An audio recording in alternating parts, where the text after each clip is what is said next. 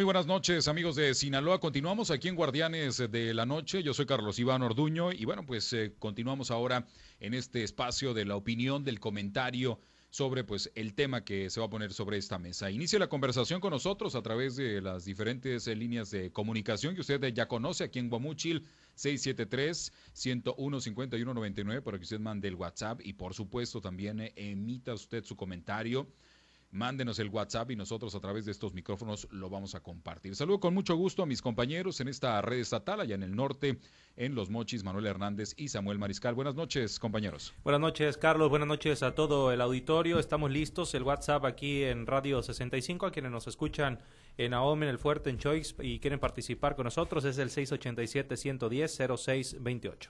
Bien, exactamente, gracias, bienvenidos, estamos listos desde el norte del estado, para todo Sinaloa, para México, para el mundo, a través de las plataformas digitales. Carlos.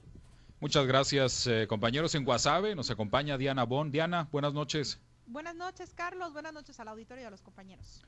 Y bueno, el tema que hoy está en la agenda pública, mediática, en la opinión de todos en este estado de Sinaloa, pues es el que acabamos de tratar en la entrevista y que pues ya tiene varios días, es este asunto de la Universidad Autónoma de Sinaloa, está pues eh, este asunto que mantiene pues eh, estos dimes y diretes entre el Congreso del Estado, la universidad, el partido sinaloense, el gobernador del estado Rubén Rocha Moya y que bueno pues usted puede seguir por supuesto en www.noticierosaltavoz.com y en, eh, en, los diferentes espacios noticiosos. Pero este tema, ¿qué tanto eh, puede afectar a los estudiantes? ¿Qué tanto puede generar? ¿Están siendo parejos o no?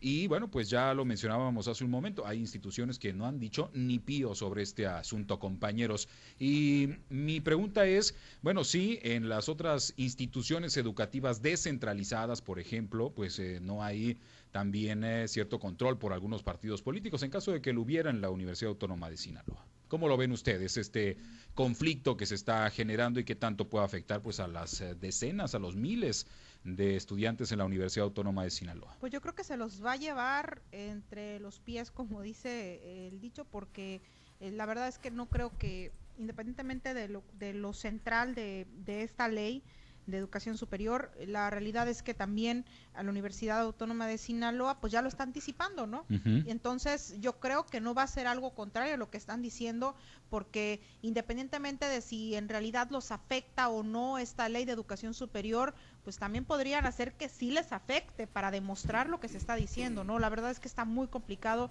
lo que está ocurriendo y está en medio también de que fueron lo que fueron las preinscripciones, la, la entrega de fichas, eh, que fue también y que viene en los nuevos ciclos escolares, ¿no? Bueno, sí, está muy claro que esto tiene un trasfondo político, ¿no? Más allá de lo que se acusa de la autonomía universitaria y de que, pues, eh, lo decía Robespierre hace unos momentos, eh, el director de Asuntos Jurídicos de la UAS, pues eh, habían quedado en algunos acuerdos y de repente se eh, publicaron otros. Más allá de ello, el tema, creo yo, pues tiene un, un fondo político que es muy claro y es, pues básicamente, el, el, el, control, el manejo de la máxima casa de estudios de Sinaloa. Tú lo decías, Carlos, seguramente, pues en las otras universidades autónomas, como es la UADO o la UAIN, pues también hay algunos partidos políticos. Pues ya tienen el control ahí. Históricamente así, así ha sido, ¿no? Pero, pues la, la diferencia es que en la UAS, el partido eh, oficialista o el partido en el poder, pues no tiene el control. Ahí hay otro partido involucrado, precisamente pues es lo que se están eh, disputando de manera muy férrea, porque la verdad es que hoy a mí sí me sorprendió eh, el, el, lo subido de tono de las declaraciones. ¿eh? No sí. recuerdo yo en los tiempos recientes un enfrentamiento tan eh, encarnizado entre dos figuras políticas tan eh, importantes como lo es un gobernador y como lo es eh, uno de los políticos que pues más relevancia ha tenido también en los últimos años como Héctor Mauricio Cuenojeda y al ring se subió también el rector y se subieron eh, varios actores este, a, a, opinar sobre, sobre el tema pero con declaraciones bastante contundentes que fue por supuesto lo que a todos nos, nos dejó sorprendidos. Desde ver, las pre, desde las precampañas yo creo desde las precampañas yo creo no mirábamos esto no sí sí sí. Pues de hecho desde, desde ahorita la entrevista cómo de cómo dijo se me quedó grabado a mí que cuando estábamos entrevistando lo que dijo cuando uno se cree todopoderoso es autoritario y llegar al poder no cuesta sino la pura fortuna. No, Están súper fuertes. Y los lo conceptos que de malagradecidos. No, no, no, pero eso lo dijo hace algunos momentos Robespierre en la entrevista. El gobernador dijo, "Se- les dimos más de lo que se merecían. O sea, eh, normalmente en la política, cuando no hay campañas, pues todos los términos, valga la redundancia, son políticamente correctos, eh, con pincitas, a lo mejor sí sueltan este algún algún ligero golpeteo, pero siempre con eh, un tono mesurado, con un tono este hasta cierto punto eh, disfrazando la, la intención real de ciertas eh, declaraciones, pero ahora fue absolutamente directo. A ver, ya, ya se venía perfilando, Carlos, eh, Diana Sí. y Samuel, este conflicto.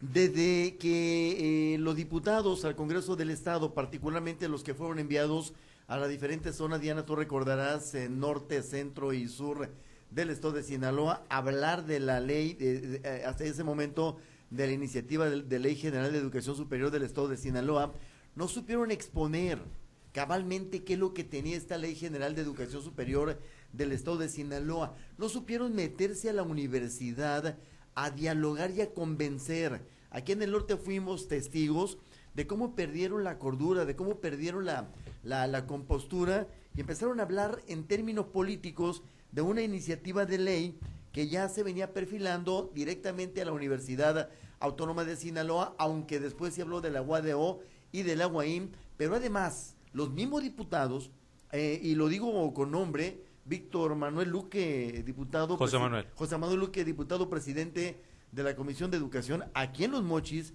eh, él perfiló el tema de la cuarta transformación y Sí. perfiló el tema del partido sinaloense. Lo dijo. Textualmente dijo que la cuarta transformación tenía que llegar también a, la- a las universidades y a Exactamente, la UAS. entonces él metió por una rendija esos elementos, pero ya se venía perfilando lo que está pasando. Ahora, preguntaba Carlos el tema, el tema de un elemento importantísimo en esto que está pasando en la universidad. Es la comunidad universitaria y te hablo de los estudiantes, Carlos. Ahorita los estudiantes son meros espectadores de un conflicto de alta envergadura, de un problema de alto nivel. Ellos están viendo para un lado y para otro cómo se pelotea la circunstancia y cómo están los dimes y diretes particularmente del día de hoy y cómo su universidad se encamina a un conflicto legal de- del tamaño no monumental. Ahora, lo peligroso y lo más duro que pueda pasar, y es que sí va a pasar si esto no se corrige, es que los estudiantes, Carlos, y tú lo preguntabas, puedan ser el instrumento a utilizar por parte de la universidad para presionar una salida a este grave conflicto que se ha generado donde no había problema, Carlos. Sí, yo creo que pues aquí quienes van a sufrir los daños colaterales pues son eh, los estudiantes. Primero porque pues son los que se quedan en el medio, ¿no? Por un lado, pues están, ya lo decías, la dirigencia universitaria que está pues en contra de esta reforma, por el otro está el, gobierno, en este caso tanto el ejecutivo como el Congreso del Estado pues pugnando porque pues esta reforma se aplique y pues tener el control de la universidad. Lo que yo creo es que este asunto, quien más, quien más va a salir afectado son los estudiantes.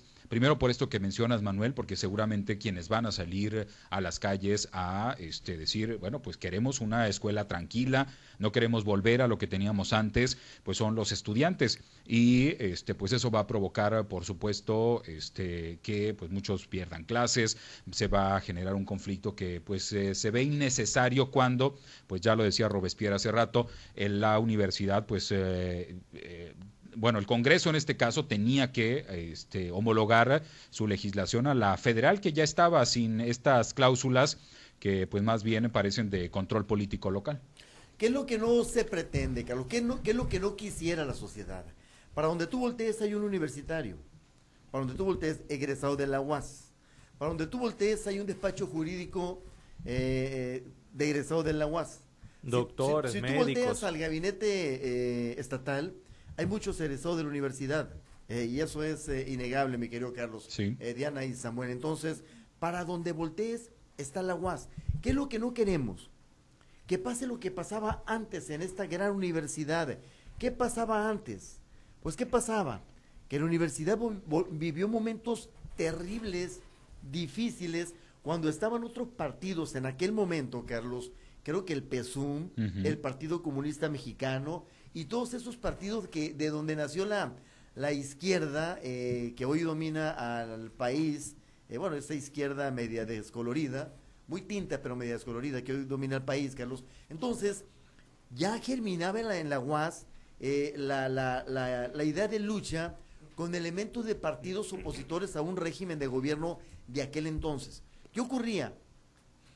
Huelgas, eh, conflictos en la calle, eh, zafarranchos, Carlos, Sí. destrucción de camiones, destrucción de negocios, agresiones, desapariciones, Carlos. Sí, había muchos. Allá en aquel entonces la Liga 23 de septiembre, muy mencionada, es decir, esos escenarios que ya no se quieren ver, Carlos, que no queremos ver en Sinaloa. Sí, no, no se quieren ver y que yo creo que, pues esto, obviamente, este asunto viene de rencillas entre grupos políticos internos de la propia universidad, que parten desde ahí, Manuel, desde que, pues, un grupo político dejó de, este, tener el control de la universidad y lo tomó otro. Entonces, desde ahí viene, me parece a mí, este asunto y, bueno, a mí yo creo que, pues, no sería ideal que, pues, eh, las condiciones que se plantean o que se pretendan vuelvan a ser a través de elecciones para las direcciones, para el rectorado, todo este tipo de cosas que se puedan dar, eh, pues desestabilicen a la Universidad Autónoma de Y Sinaloa. Y que ya lo anticipaba también, Cuen, el día que lo entrevisté aquí, fue creo que fue antier por la tarde, si mal no recuerdo, que dijo precisamente lo que decía Manuel ahorita, que para te- tener una universidad o una autonomía como la que se tiene actualmente, y lo dijo clarito, mucha gente murió.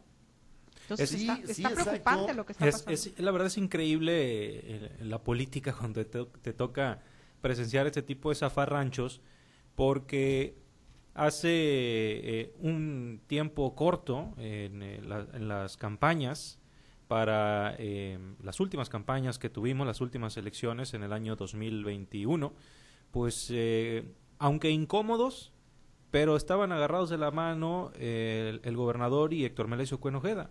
Era campaña. Era campaña, Era porque previo a la campaña se dieron con Se- todo en la sí, precampaña. se habían dado con Luego todo ya en se dijo que tenían que ser para alianza el Senado y se agarraron la mano. o sea, ya tenían años E- era encontrados. Eran campañas. Sea, eh, por azares del destino se tuvieron que aliar y digo se tuvieron que aliar porque por lo que yo tengo entendido fue un acuerdo con la dirigencia nacional de Morena esto de que Morena y el Paz hayan ido juntos en las últimas eh, elecciones y bueno pues ahí la estructura del Paz que la verdad si tú ves si tú vas a la UAS si tú te paras en la UAS y ves a los eh, directivos de las facultades y a todos los que tienen un puesto en la UAS, luego te vas a cubrir un evento del Paz y ves a los mismos. Eso no se puede negar.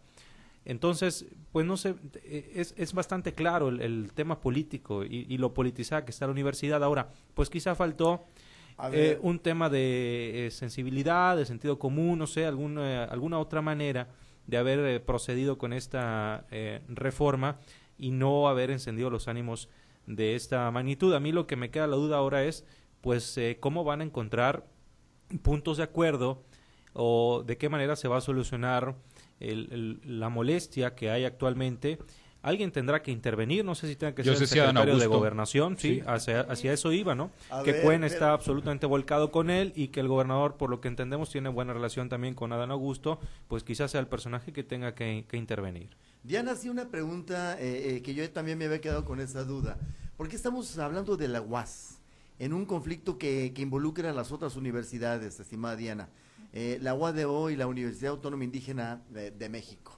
Por muchas razones, pero particularmente uno, la fortaleza estructural de la UAS es mucha, muchísima. Eh, la fortaleza eh, académica de la UAS es demasiada. La politización de la UAS, y hay que decirlo en términos políticos no partidistas, es también demasiada. A diferencia de la, de la institucionalidad, Carlos, de la UADO y de la UAIM, que prefieren ver desde las gradas lo que está pasando en el ruedo para no tener problemas, Carlos. Sí, pues que hagan el trabajo por ellos. Claro que saben efectivamente que de qué se se, logre, trata. y lo que sí. se logre serán beneficiados.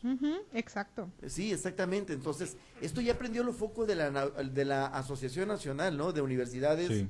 eh, en el país, eh, tomando en cuenta que sienten, que perciben que sí se violenta la autonomía, aunque desde Sinaloa se diga que no.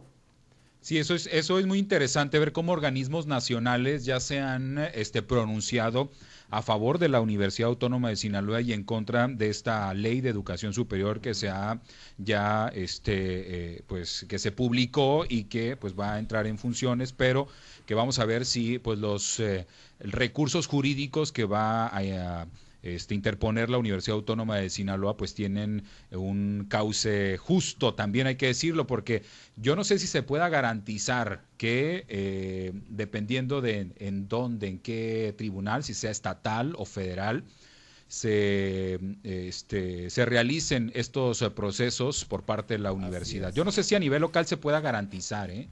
un, un procedimiento justo. ya es una ley ya está publicada y solamente falta aplicarla, Carlos. Sí, pero yo me refiero a las impugnaciones que podría realizar la universidad. Yo no sé si esas impugnaciones van a tener un procedimiento justo. ¿eh? si la universidad encontró 11 inconsistencias en esta ley general de educación superior, créeme, Carlos, que con los abogados que tiene la universidad difícilmente se iban a equivocar. ¿eh? No, yo, eso me queda clarísimo, ah. pero ¿y los jueces? O sea, tenemos un... Pregúntale a Andrés Manuel. O sea, o sea, a eso me refiero, porque la verdad es que, pues, eh, en, la, en el tercer piso hay un expresidente del Supremo Tribunal de Justicia. Y, este, obviamente, está, pues, a favor de que la ley se aplique. Entonces, eh, la verdad es que, pues, yo no sé cuál es eh, la condición en este momento. Va a ser una lucha muy férrea, seguramente, por ambos bandos. Y como tú dices, la universidad tiene pues abogados muy preparados que van a dar una lucha al este por el tema jurídico. Hay que ver si el sistema judicial eh, pues es totalmente justo. Sí porque la lucha se puede dar pero si el árbitro exacto. no es imparcial eh, bueno pues el resultado eh, parece ser estaría más que cantado. Qué es lo que no queremos querido Carlos Diana Samuel y auditorio del Estado de Sinaloa ¿Qué es lo que no deseamos en Sinaloa? Que no creo que lleguemos a esos extremos, pero vale la pena revisar la historia. Y te voy a poner un pasaje. Una década violentísima de la universidad fue del 67, 68 al 74, por allá, 75, en donde los procesos electorales internos de la UAS se dirimían a balazos, Carlos, a muerte, a desapariciones y a renuncias. Eh, Despidos de gente, ¿no? Todo, no, todo, de todo, de la UAS. Viene una etapa de recomposición que le, que le duró mucho tiempo a la UAS eh, adaptarse. Venían nuevos elementos porque ya estaba cansada la sociedad de ver a su universidad en la calle. La UAS era sinónimo de huelga, Carlos, de pleito, de no clases. La UAS era sinónimo de desorden y de anarquía. esos son los tiempos que no quieren que se vuelvan. Sí, y bueno, en aquellos tiempos yo recuerdo que por ejemplo, este, universidades como la UDO, pues bueno, estaban entre las 10 universidades públicas estatales más importantes del estado y la UAS no formaba parte de este, ninguno de los, em, de los organismos, por ejemplo, del CUMEX, de la NUYES, no estaba integrada en, este, en estos organismos que lo que buscan es precisamente generar este, políticas educativas que ayuden a las universidades a ser eh, mejores. Y hoy la universidad pues está entre las cinco universidades más importantes del país, con una matrícula súper grande, con muchos programas este, que, están inscritos en, calidad, que están eh, reconocidos por organismos externos a la universidad y que eso habla pues que pues eh, este sistema que tienen ahora ha funcionado. Probablemente haya cosas que mejorar, pero de que ha funcionado, ha funcionado. Sí, efectivamente ha funcionado. Por eso yo decía los otros ingredientes el, ingrediente político partidista y el ingrediente económico que se ha manejado, manejado contundentemente en estas últimas horas, mi querido Carlos. Acá, acá la, la, población, eh, pues, eh, opina también, dice, en el recurso económico como activo que tiene la UAS está a la mano de un personaje, el rector y tesorero, el gobierno lo reparte en 18 municipios. Bueno, la gente está opinando sobre este tema, la gente se ha metido al tema, gente universitaria, egresados particularmente. ¿Qué es lo que no queremos? Mire, Carlos, nada más un pasaje de lo que no queremos, no creo que vaya a ocurrir, pero no queremos que ocurra nada que altere la tranquilidad de esta gran universidad que alberga a miles de hombres y de mujeres sinaloenses, hablo, hablo de estudiantes. Sí, aquí, hay, aquí hay un mensaje también que llega al auditorio, dice, es de dar pena la actitud que se ha tomado con respecto a la Universidad Autónoma de Sinaloa, es vergonzoso el sentido de revanchismo que se ha dejado eh, sentir, ah, se está dejando mal informar y manipular por personajes resentidos y que se quiera volver a los años pasados donde la universidad no contaba con el reconocimiento académico y social que hoy tiene. Ese también es un mensaje del auditorio que llega este, aquí con nosotros y que lo compartimos, por supuesto. Vamos a entrar ya a las conclusiones porque son las nueve con cinco minutos, compañeros. Allá en Guasave, Diana, ¿cuál es tu conclusión? Pues yo creo que es un tema muy, muy delicado y que, pues de alguna manera, eh, yo creo que la UAS ya con este, que está volteando y con esta, esta situación mediática que se está haciendo a través de los medios de comunicación, obviamente, y que ya está trascendiendo a nivel nacional con ya organizaciones nacionales que están volteando a ver la situación y que están dándole la razón hasta cierto punto a la a la Universidad Autónoma de Sinaloa, donde insisten en que se está violentando la autonomía universitaria. Eh, yo creo que esto podría eh, beneficiar y mucho a la UAS en esta en esta pelea que, que están haciendo con el contra el Congreso del Estado y contra el propio gobernador porque va con, es que entre todos eh, les va a beneficiar yo considero a lo mejor no a corto plazo pero pues sí eh, yo creo que a vuelta de unos meses pues van a tener que hacer algunos cambios, ¿no? Pero aquí yo sí creo que esto, además de que les beneficiaría, porque ya están viendo a nivel nacional la situación, tendría que entrarle, y coincido con, con ustedes, el secretario de Gobernación. Sí. Allá en el norte, compañeros, ¿cuál es tu apreciación, Manuel y Samuel? Yo creo que, bueno, eh, lo más preocupante aquí, eh, sin duda alguna, es afectar a los muchachos, a los estudiantes, a las personas que están preparándose y que la verdad, pues yo recuerdo cuando estaba en la universidad, no estudié en la UAS, sino en la UADO, en ese momento todavía no era autónoma, pero la gran mayoría de jóvenes les importa un comino la política. Entonces seguramente yo me pongo en el lugar de los muchachos que están estudiando ahorita en la UAS y a lo mejor lo están viendo de lejitos el conflicto y por ahí se han enterado en redes sociales de lo que está pasando. Este, pero lo que menos les importa a los estudiantes es, es, este, esta grilla, ¿no? Ellos lo que quieren es ser preparados por sus profesores y por el sistema universitario de la manera más eh, adecuada que les permita enfrentar la vida profesional en unos años.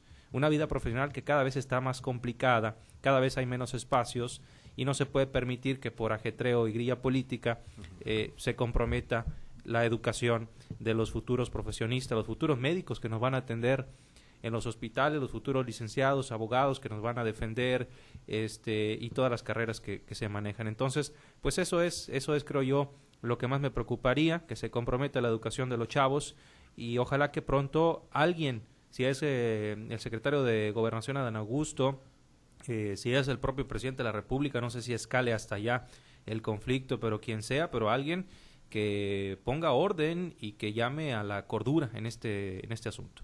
Yo me quedo con un tema político partidista de todo esto, estimado Carlos, Diana y Samuel, y a ver si coinciden conmigo. El que está ahorita blandiendo, blandiendo eh, matracas, pues es Héctor Melesio Ojeda. Él está en la, en la, en la, en la punta de la, de la ola, porque es el más mencionado, es el más nombrado, y es el que se está aventando el tiro verbal ahorita en este momento, eh, y no con cualquier eh, este, eh, persona, es eh, directamente con el gobernador del estado, es decir, es una medición eh, muy interesante y hay que ver a dónde deriva todo esto, Carlos. Sí, efectivamente, hay que ver en qué deriva. Y bueno, con respecto a que pues hay partidos que controlan las universidades, yo creo que en todas, pues si algunas pues identifican a la UAS con el PAS, eh, hay otros que identifican al PRI con la Universidad Autónoma de Occidente, y bueno, ya ni hablamos de los organismos educativos descentralizados como el ICATIN, como el COBAES, como el CONALEP y todos estos que bueno, pues tienen eh, ahí en sus puestos directivos eh, militantes de los partidos que están en el poder en turno. Entonces, yo creo que en todas las universidades pues hay quien controla políticamente las instituciones y habrá quienes controlan unas y quienes controlan otras, pero siempre pues hay un liderazgo político al interior de las instituciones. Y así concluimos, compañeros, muchas gracias y muy buenas noches a todos. Buenas noches. Buenas noches, buen fin de semana para todos. Buen fin de semana para todos. Regresamos a los espacios locales.